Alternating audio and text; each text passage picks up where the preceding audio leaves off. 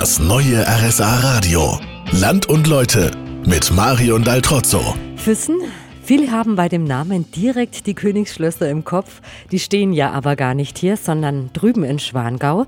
Trotzdem hat man von Füssen einen wunderbaren Blick auf die beiden Schlösser.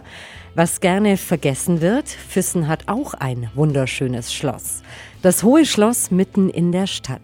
Joachim Zäune ist Burgenforscher und hat sich im Schlossgarten mit mir getroffen. Herr Zäune, was macht für Sie das Schloss besonders? Na, eigentlich zwei Dinge. Das ganze Ensemble aus Altstadt, aus dem Kloster St. Mang, aus dem Hohen Schloss ist unglaublich pittoresk. Also es gibt ganz wenig Panoramen in Deutschland, die dieser Qualität haben. Das zweite sind natürlich die Malereien, die Wandmalereien hier oben, die wirklich einzigartig sind. Was macht die Malereien so einzigartig? Ja, sie sind Illusionsmalereien, das heißt, sie täuschen Architektur hervor. Und das ist hier um 1500 geschehen. Das ist erstens unglaublich früh für so Illusionsmalerei und dann ist die Qualität auch herausragend. Also man hat das Gefühl, man hat vorspringende Torgewände, Erker mit Fenstern drin, mit geöffneten Fenstern zum Teil. Es hat eine Qualität, die für die Zeit ungewöhnlich ist.